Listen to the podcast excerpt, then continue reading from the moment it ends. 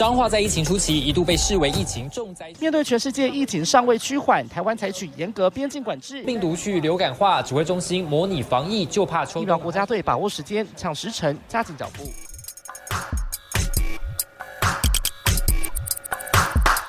欢迎跟我们一起五四三，一起五四三，我是子凡。防疫好心安，我是坤庆。哎，这个这个 slogan 不是很久没见了吗？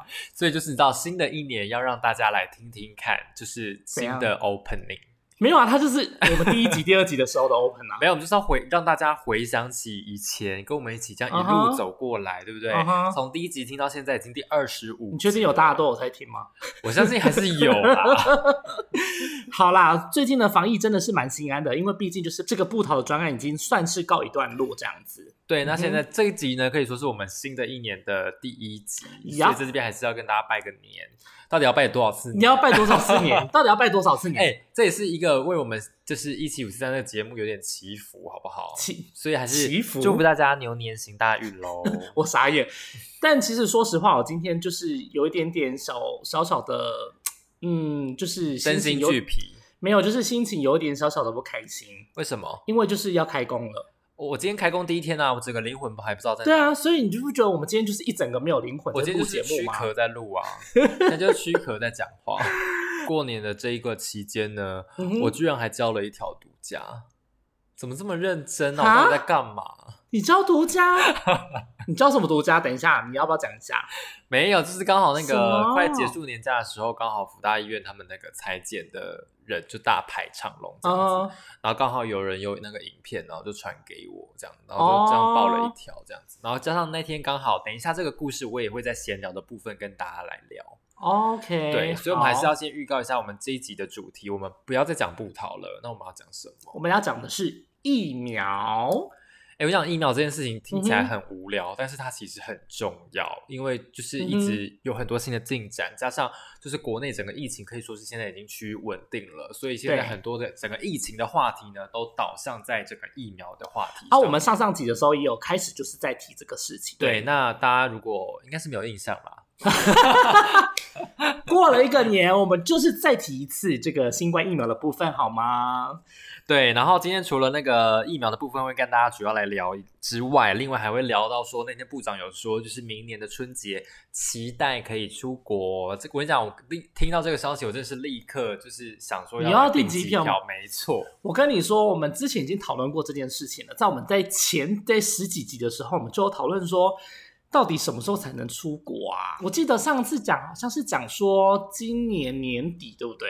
对，那。现在呢，又是往后延了，就是明年的春节。但我觉得明年的春节确实有可能有，因为毕竟疫苗都已经开打了嘛。只是说大家敢不敢去，跟他。跟我们到时候回来有没有需要自主健康？不，就是有没有需要居家检疫这样子，就是差在这个部分。对，那这个东西我们等一下后面就来跟大家讲解，来跟大家解释一下。对，然后还会聊到那个因那个变种病毒的部分。现在可以说整个变变变，整个那个你知道那个超级变变变的那个灯都要拍到五十分的。等一下，之前我们已经讲过英国变种病毒有突变，现在又突变吗？突变的突变的突变呀。是一种大 大变特别。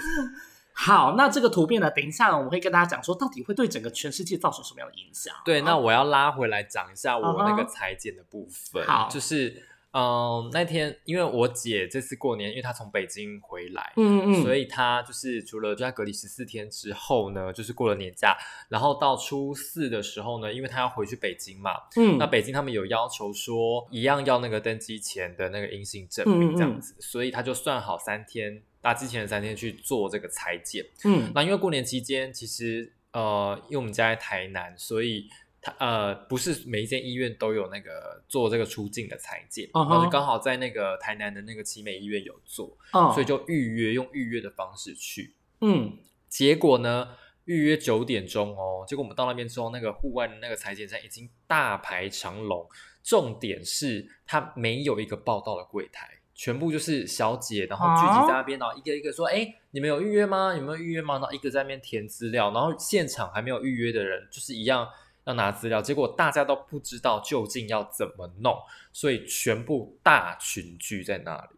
然后就是全部都挤在那边这样子。对，甚至有一些人还得拿着那个文件哦在垃圾桶上面当桌子写。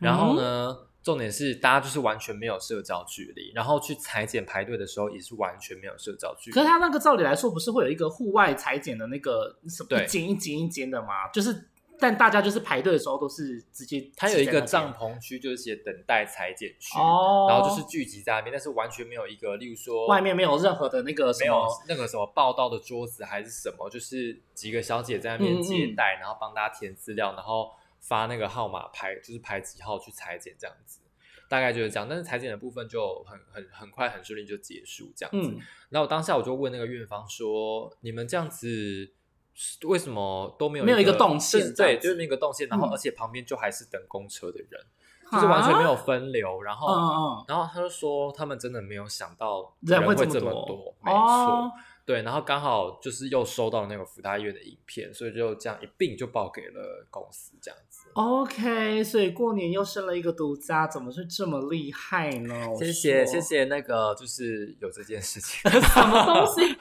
好了，这边也要提醒大家，就是医院的部分，可能对于这个户外的裁剪的部分，可能还是要多加留意啦，在动线的规划上面还是要做一下调整，这样子。对。然后我想说，这个春节嗯你应该也是就是吃饱睡睡饱吃吧？我就是一整个在大睡，没有去走我在村休五天，然后就是跟同学见面啊，然后再来就是去那个庙里面拜拜。然后上、上一集我们有不是有讲说，就是宜兰会有一些平安粥跟平安园吗？对，因为防疫关系，就几乎全部都没有了。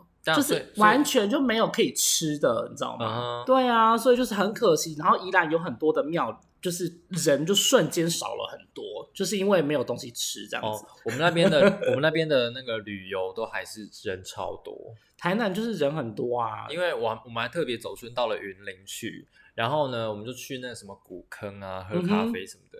哎、直接现场要等一个多小时的那一种，哈，真的等一个多小时，等一个多小时。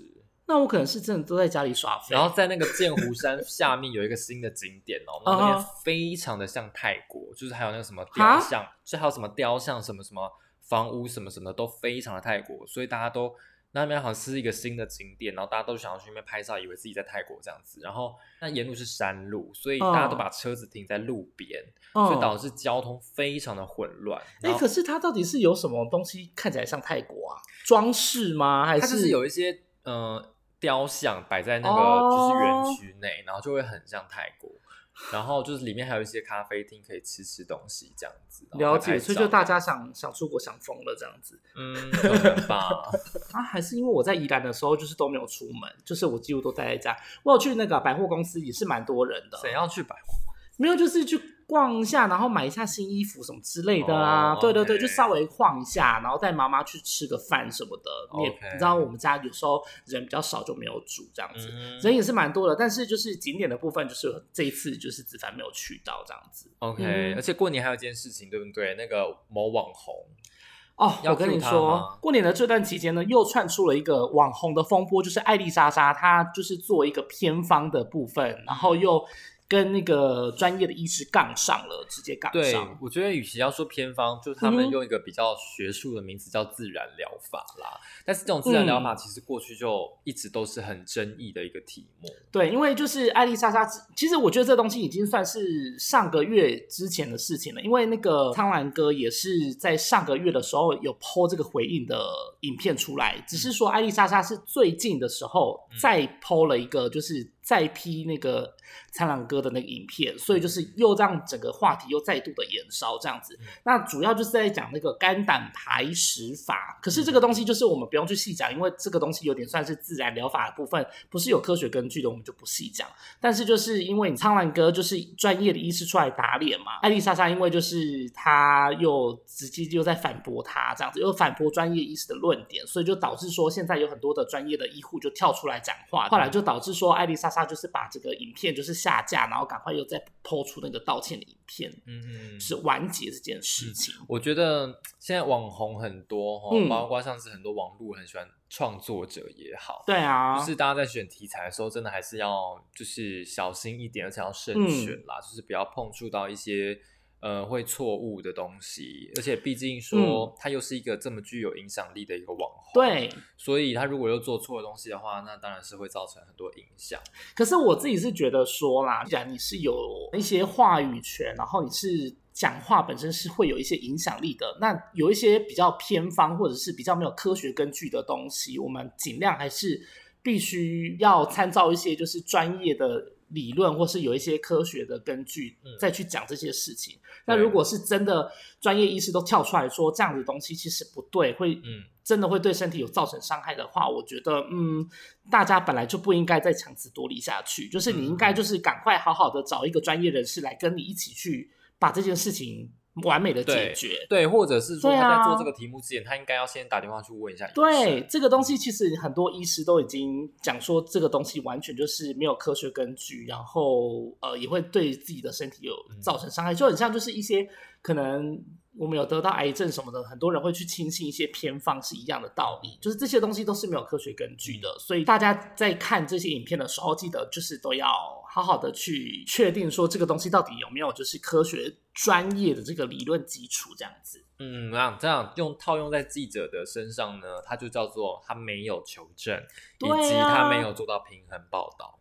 他嗯，这个也没有什么平衡不平衡的问题，他就是完全没有求证啊，就是完全不对这样子，对，所以就是不可取啊，不可取，大家都是要记得，在看到一些资讯的时候，也要去好好的去查证，然后去好好的看到说到底有没有科学根据，这个蛮重要的。对，然后食药署也说，如果违法的话，会开罚最高啊五百好像五百万对对不对对，所以请大家真的不要以身试法，好不好？对，真的真的不要误信偏方。对，好啦，今天的开箱记者要来聊什么题目呢？啊这个过年一直被大家问，就是可是，我觉得，嗯，因为我姐可能待在中国太久，所以她回来的时候一直看台湾的新闻台。然后就一一直问我说，为什么你们新闻台每次到过年，例如像过年啊，还是说什么中秋节的话，哦就一定会特定去某一些地方，嗯，例如说像台北的南门市场啊，还是说呃，例如说会去什么迪化街啊，嗯或者是说去儿童乐园啊，哦还是说去买彩一些券对彩券行之类的嗯这些地方。对，哎、其实我有被同学问哎、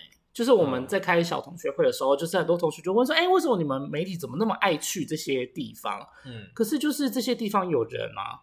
嗯嗯嗯嗯嗯，我觉得最主要的原因是因为第一个它是年节气氛，嗯然后第二个是大家会关心的，嗯，然后再来就是人潮多的地方，嗯会有很多的人，嗯。然后会有人气的地方，我们大家就是往往那个地方去这样子。对，因为大家可能在看新闻，可能还是会有那个冥冥之中会没有没有意识到，就没有意识到说，其实，在电视上面呈现的记者也好，或者是媒体也好，都是用画面来来诉说整个气氛嘛，对不对？所以你们还是要需要去到一些人比较多，然后呢比较有年味的一些地方。，对，那为什么会选择迪化街？当然就是因为年货大街嘛。对啊，对啊，所以那边就是一个最完整、最最有具有年味的地方，而且人又多，就会看起来很热闹。对，那就这个气氛就很好呈现，然后再再加上说里面可以找很多新闻点去发挥，所以当然迪化街就会是一个很常会去的一个地方。嗯。那像南门市场南门市场就是因为历史比较悠久，再来它就是真的也很有嗯。名，然后也有很多呃，像南门市场就是什么样类别的年菜或是什么样类别的年节食品都有，就各类型的，然后都是那种老字号的，然后又很多人会买的那一种，嗯所以我们一定会去，就是去一些比较指标性的景点或是指标性的地点这样子。嗯嗯嗯，我嗯我只能说我们家今年去了非常多次彩券行，几乎每天都去，你们是不是都做一些什么 什么包牌秘籍、啊，然后那个买刮刮乐的秘籍啊，对怎么买什么？什么地震牌啊 因为过年不是那你有那你有那你有买吗？今年我没有，因我为地震牌不是都全部都没开吗？没有没有，我说刮那刮刮乐呢？啊，我跟你讲，刮刮乐我花了一两千块，只中三百。你花到一两千块，嗯，我今年只有花四百块。我都是买高单价的。你是不是买一张两千的那一种？没有没有，我大概都买三百五百。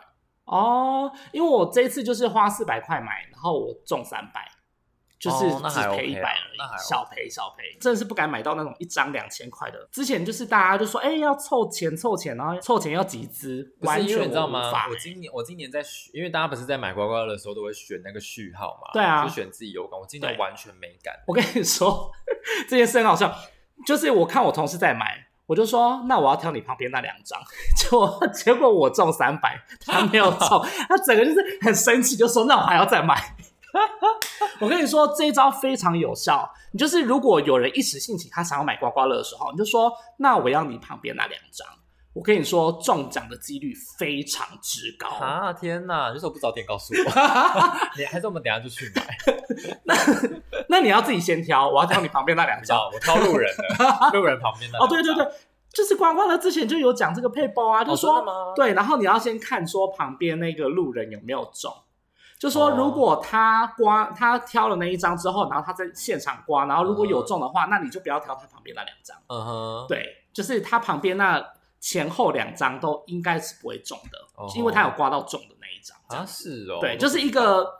墨菲定律啦，就是一个、个什么机运之类的嗯几率的问题。好，我们两个刚刚为大家示范的就是啊为什么我们会选择那个彩券行去做新闻，因为就是非常容易引起大家的讨论。唉，大家就是真的是要小赌怡情啊！你也知道，不是打麻将就是买彩券、买刮刮乐，就希望自己可以当亿万富翁啊！对啊，你自己有啊没有在过年的时候，或者是年假的时候去过哪一些特别的点连线？啊？好像没有哎、没我只有去南门市场。哦，那个时候我我们每天几乎都去南门市场，然后每天都做不一样的年菜、不一样的年节食品这样子。对啊，所以就是分蛮细的。我自己是有去过迪化街啦，然后就是人啊非常多哦，迪化街其实我有去啦。就是水泄不通这样子。对，那个时候是去做那个什么，要查那个标示啊、糖果啊哦什么的，然后就是也是大排长龙，然后又人挤人这样子。可是今年就是完全没有这样，大家是不是就是喜欢看记者被挤来挤去的，然后被就是揍啊、被泼水啊？什么被揍被泼水？有啊，那时候馆长刚红的时候，我们家不是就跟他跟、哦跟他约了一个什么，约了一个擂台赛还是哦，我们家好像也有，但是我们是派美女主播。哦，所以就是不敢揍他吧。嗯然后那时候去迪化街的时候，我记得好像我们是要做一个那种，他们那时候不是很多那种散装的东西，然后要就是称重什么什么之类的。哦，你们是要做那个称重对，我们家就很爱做那种称重，然后就是卖很贵的那一种、哦什么的，然后反正就真的找了好多，真的都没有办法，就是诬陷他们，你知道吗？就是对啊，就是真的，人家就是照照正常的生意在做啊，然后我们就硬要硬要找出那种点。当然，当然最后我们是没有做这个新闻啦，只是就是嗯那过程、找找新闻点真的是非常痛苦的一件事情。主管们都会喜欢一些比较负面的新闻点，所以就是有时候要找就必须有点难度这样。对啊，所以以后如果看过年过节，如果看记者再出现在某一些地方的话，大家就不要再那个 说为什么永远都是这些地点喽。也不是说我们一定要去，也不是说我们爱去，就是我们真的是只能去这些地方。没有真的，因为就是过年嘛，你知道要有年味，要有那些人气，你也只能做这些新闻。这会不会跟就是其实有年味的地方越来越少有关系啊？啊，是吗？对啊，我觉得是因为今年防疫的关系，而且我想今年还少了一个地方，就是有花灯的地方。哦哦对，因为今年灯会是不是停办？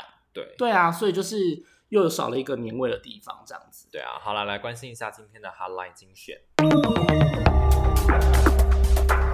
Hotline 精选，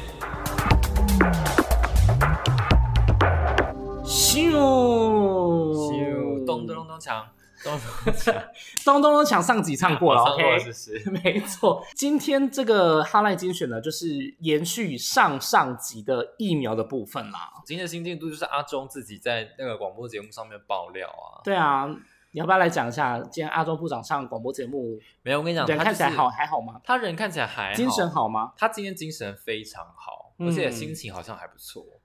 嗯，最近都零确诊，当然是心情不错、啊嗯，而且他说他有回家吃年夜饭，然后什么孙子孩子都回来之类的。天哪，好感人哦，我都要哭了。然后我真的是非常扼腕，因为我真的是过年期间真的太放空了，所以我忘了去看他儿子的 IG 有没有 PO 一些有的没有的可以拿来做题目，其实我真的是忘了看。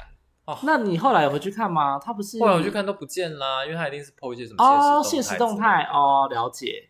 啊，原来、哦我以为他是就是设私人账号，哎，他是有公开的他是有公开的，哦。好好好，对对，反正就是嗯，这一次的那个新冠疫苗，他自曝说，之前本来也有跟德国 B N T，也就是辉瑞疫苗有买五百万剂，结果整个被拦截了。他的意思就是说，原本都已经谈好，跟 B N T 谈好五百万计，然后都已经到最后阶段了，就只差一些细节的合约还没有敲定。然后呢，新闻稿都已经拟好了，他本来想说可以在记者会上面就直接公布这个喜讯，结果没有想到呢，结果就被那个上海的嗯复兴医药这个公司给拦截。对，啊，这个复兴医药其实就是中国。香港、澳门、台湾整个就是 B N T 的独家代理权这样子，嗯，所以外界就一直猜测说，我们直接跟 BNT 去谈，他们是不是应让他们这样子才让他们不爽，然后呢去干扰我们的这个合约这样子啊，只是没有想到最后他们当然就是说这个合约就先停摆，然后嗯整个五百万计就是无疾而终。那阿中部长也有说哦，就是媒体一直在问他有苦难言，然后可能是因为有些人不希望台湾太高兴，或者是就是想要打乱台湾的疫苗布局这样子。我跟你讲，今天大家有一直想要在问说，这个人不想要让台湾高太高兴的这个人到底是谁？他是一个人，还是说他是一个你知道对岸当局，或者是他是一个组织，或者是他是一个 you know，你懂我的意思吗？他今天一直不想要针对这一点去回应。啊哈对，但就是你可以想想象得到，就是背后的力量跟背后的压力是多么的庞大。对，那这个东西就是有点牵涉到，嗯，有点就是两岸关系的政治议题了，那就是嗯不是在我们的讨论范围里面。对，而且 为什么刚刚突然出现一些怪声 怪调？好啦，你还有什么要补充的？没有，我要补充的是说，嗯像哼辉瑞疫苗嘛，其对实我刚刚也我刚刚也稍微跟那个周百千主任就是稍微聊了一下，嗯因为辉瑞疫苗不是要负七十度冷藏吗？，对，虽然说台湾现在的那个冷链哦，已经说布局的好到还 OK 了，嗯嗯嗯，但是呢，他说如果真的进来的话，才是真的考验，因为包括像是你运送，对，如果冷链没有弄好的话，差个可能五到十度，其实那些疫苗就已经要报废了。嗯，所以他觉得说，真的进来的话，才是真正的考验。他觉得采购这个东西都是一个怎么讲，就是谈判的问题。嗯，但是我们真的有没有办法保重点在对，重点在它疫苗进来之后，我们能不能就是去确保它不需要被报废，不能到被报废的程度，嗯，才是真正的台湾的挑战。但现在目前台湾的采购的疫苗，就是还是我们上上集也有跟大家讲嘛，就是 COVAX 有 AZ 的疫苗，那它是会最先到货的这样子。听说预计是下周三月初就有可能到货，那就是二十多万剂，那这是首批。那总共的话，我们现在跟 COVAX 买大概是四百七十六万剂左右。对，然后再来莫德纳的话，我们是直接跟原厂买五百万剂，然后 AZ 的话也是原厂还有一千万剂，然后再来其他的厂牌都还在接洽当中。对，然后国产的疫苗也是，今天那个陈总有说，就是嗯会那个采购一千万剂的部分嘛。对，那一千万剂的部分，现在包括高端跟联雅都已经到二期试验了。嗯嗯嗯，那当然，力拼六七月疫苗可以做出来。那国光的话，就是目前还在第一季的那个剂量还在调整当中。真的，我们都要替国产疫苗加油！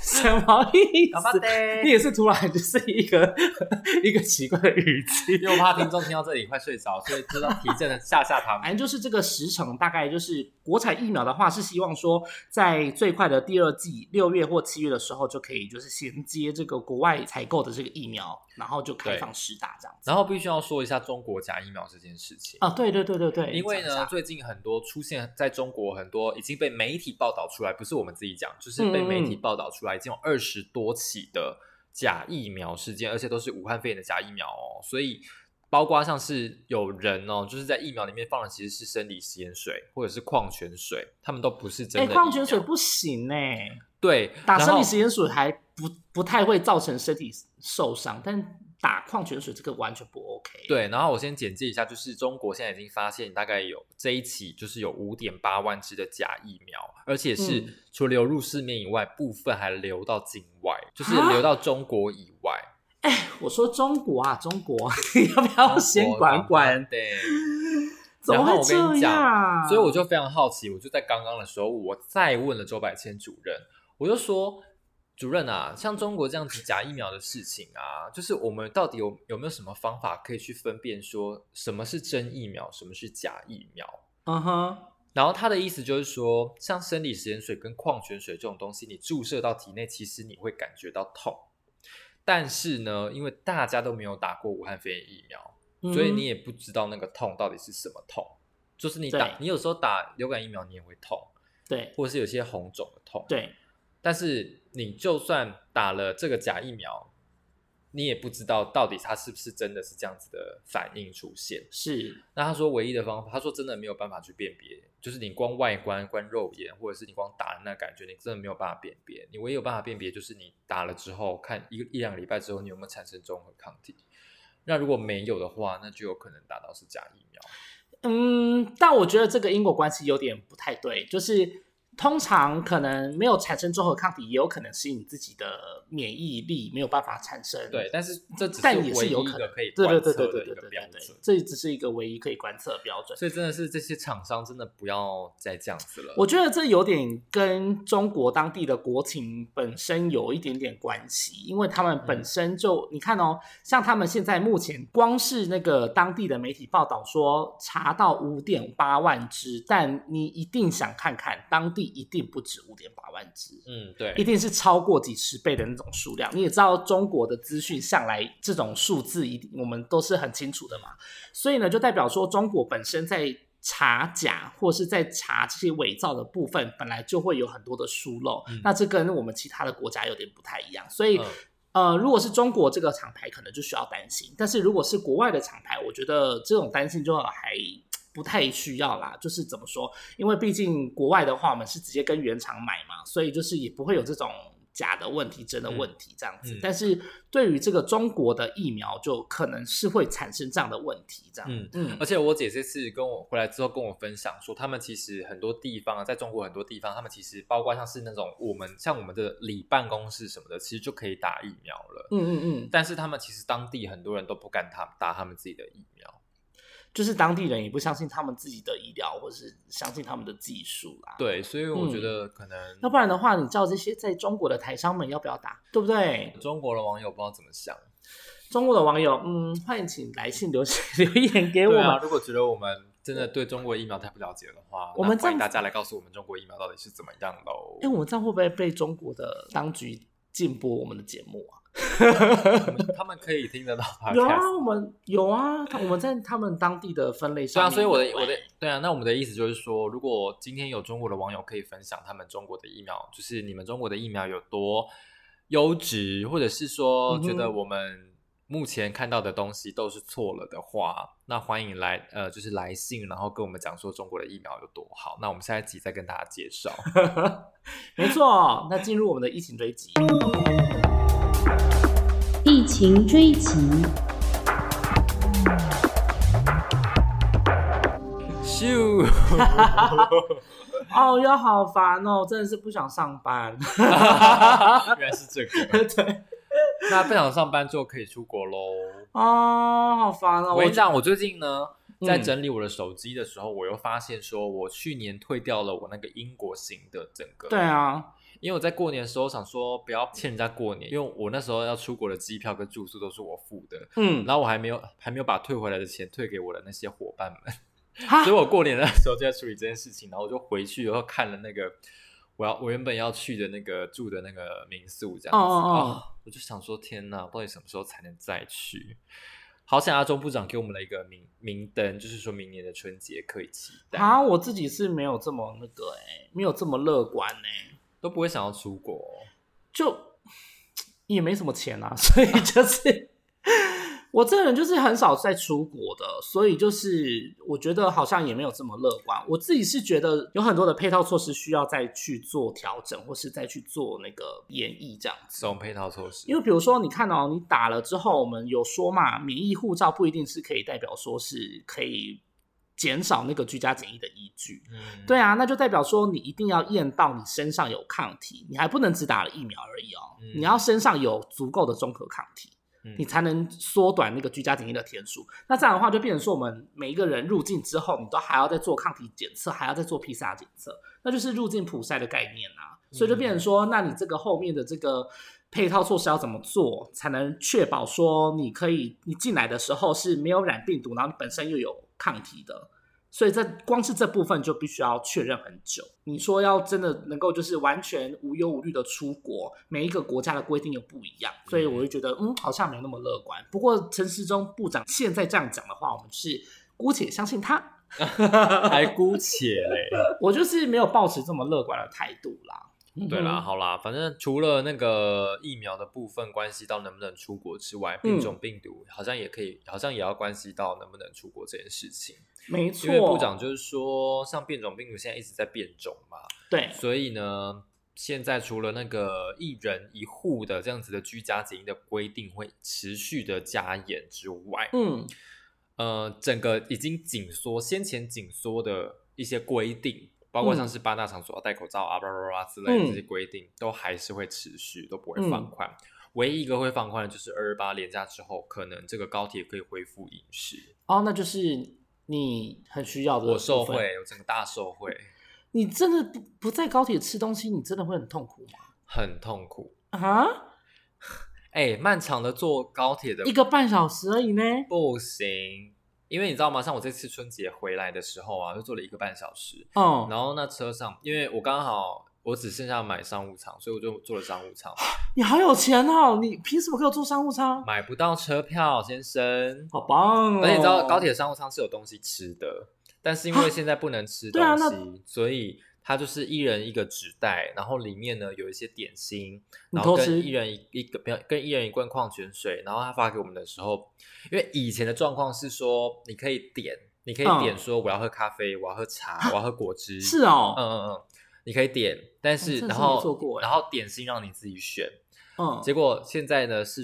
这一次呢就变成说他一人给你纸袋，然后里面有点心的跟一瓶矿泉水，就嗯这样子，然后他发给你的时候还会告诉你说下车才能吃哦，我还想说，你会不会把它打开，然后你就嘴巴套在那个 然后袋子里面然后就在里面吃然？后整个心情很不好，那一个半小时就是心情很不好，就是你拿到了一个东西，就放在眼前，但就是不能吃它。没错。然后重点是心情更不好的是里面是凤梨酥。然后我就心情更不好，因为我完全我们你也知道记者是不能吃凤梨酥的，对，啊，所以我一下车就把那整袋立刻丢掉。哎，干嘛啊？你还假日可以吃啊？嗯，热量很高。你忘记了吗？你有在在意这个吗热量。你有在在意这个吗？有，我告诉你，我的新年新希望就是要大减脂。哈，没有啊，那是不是我的新年新希望吗？啊，你有吗？没有啊，我现在就是恢复正常。本来说好的要就是对啊健康吃，回有啦，我现在还是比较少喝手摇饮啦。回顾前几集，你不是说要怎么怎么做吗？哎，三眼看三个月快到了，对啊，请问呃，大概瘦了大概两公斤左右，有啦，有瘦啦。好啦 a n y w a y 扯回来，扯远。怎么扯这么远？对，那除了高铁的这个开渴望开放饮食之外呢，就是我们还要再讲到就是变种病毒的部分，结果居然又在突变，在突变，在突变，应该先说这个英国的新变种病毒叫做 B 一五二五。到底要有多少名字啊？嗯，这个之前是 B B B 一一七 B 一一一，我已经完全忘了。好，没关系。反正现在这个 B 一五二五呢，已经在十多个国家出现过了。那英国是去年的十二月发现这件事情，而且已经累积有三十八例的。然后其他像是什么丹麦啊、奈及利亚、澳洲啊等等，也都有出现这样的病例。然后他们说哦这个病毒很，这个变种病毒比较恐怖的，就是说，因为它有三个突变点，嗯，它有三个突变点，所以呢，呃，它的传播力会增强，但是致死率跟重症率会不会增强，这还没有证据。这样子，嗯哼，应该是说这样子的英国新变种病毒，就是它在这些的变异点里面，它是会影响到这个疫苗成效的，它会导致疫苗效果变低。那之前的那个英国新英国的变种病毒，它不太会造成那个疫苗的成效下降这么多。对那因为这样子的这个状况呢，会导致说它就变得跟很像巴西的变种病毒一样，因为它也是我们之前有讲过嘛，一四不四一四八四 K，不四 K，对对对对，所以就是有一些呃会影响到呃鸡蛋白的一些突变异点的突变的这些地方，可能会就是导致这个疫苗效果会大幅下降，然后甚至呢，就是要导致说要重新再来修正这个疫苗的设计。嗯那现在目前有这样的状况的，就是像巴西的病毒株，嗯那现在也变成说英国的新变种病毒也有这样的状况。而且今天那个张尚存张教授有说，就是因应现在这个变种病毒越来越多的一个状况，所以嗯现在很多。呃，包括像辉瑞他们的疫苗也都在持续的增强当中，就是加强，就是要对抗这个变种病毒的部分。因为呃，mRNA 的技术呢，就是会比较容易去针对这些疫苗的设计去做修改，所以呢，呃，他们在整个修改的步骤啊，或是修改设计上面，会相对其他的制成会比较快速一点点。嗯所以，呢，就是像辉瑞 BNT 啊，或者是说莫德纳疫苗，他们会针对这些变种病毒，可以很快的设计出就是相对应的那个疫苗设计。这样，我记得施信如施教授他是不是有说过说病毒变种会越变越，就是不会导致更严重的一个状况？嗯嗯嗯，就是应该是说它的致死率或者是重症的几率，可能不会相对于之前那一种病毒还要，因为它病毒要生存，所以它呃在致死率或者是在重症率上面呢，相对来说会变得比较低一些些这样。不过这个东西就是还需要更多的临床数据来佐证。对啊，因为你知道新冠病毒本来就是很容易变异嘛，那如果是在一个地区一个区域大规模的传播的话，它本身就会产生区域性的变异，所以才会导致说哦，现在全世界各地可能英国啊有一个变种，然后巴西有一个变种，然后哪里也有一个变种这样子。这个也都是因为大规模传播的关系。那台湾现在目前就是没有，所以呢也不用太过担心。OK，等一下我们我们哎、我要我要回去数看看我们到底有多少集有如此意兴阑珊的部分。好像蛮多的。真的是不好意思哦，各位听众朋友。因为呢，整个你知道过年就是整个一个放松自放开自己。哎，那那个歌词怎么怎么念啊？抽离身体，放开自己。对，没错。所以呢，我们就是现在要回过神来，需要一点点时间，请大家多多担待喽。对，我们就是因为你知道，毕竟疫情一整年，我们是元气大伤。有到元气大伤吗？还好啦，我哦我睡我睡久一点就可以睡回来了。一个开工日就不想上班而且今年连开工红包都没有啊！我们连没有开工工红包都没有，很烦很伤心，so sad。哪！总经理也没有出现。好了，没关系，大家靠自己。新的一年，祝大家平安、健康、快乐。好，最后呢，跟大家讲说，我们现在目前上架在声浪，然后 Apple、Google、KKBox、Spotify 还有 First Story 都可以收听哦。嗯，拜拜。什么？你还有后面啊？还有后面。后面还有后面？好啦好啦，嗯、还有呢，就是大家可以去我们的 IG，还有我们的脸书粉专去按赞、留言、加分享，给我们双击。然后呢，还可以到我们的双击是什么？装大陆用语，你这好啦，双击是什么？双击，但是他们双击呀、对，就是这样，哦、点点那你们击点点，怎么是鸡？因为他们都很喜欢念双击。给 好啦，然后还可以到那个 Podcast 的 App 记得评分评我们的论。节目，然后评论五颗星，给我们一些回馈。还有呢，如果有中国的网网络朋友们、网网友就网友的网网听众朋朋友们 听众朋友们，如果你有针对中国的疫苗，觉得你们委屈受到 不不公平的这个对待的话，欢迎你分享一些非常专业的资料给我们，让我们可以了解一下中国的疫苗，我们也可以提供给指挥中心参考。你确你确定我们可以当做这中间的桥梁吗？我没有敢保证哦，我只能说，就就是是让我们做到这个平衡报道的部分。好的，就这样子了，拜拜。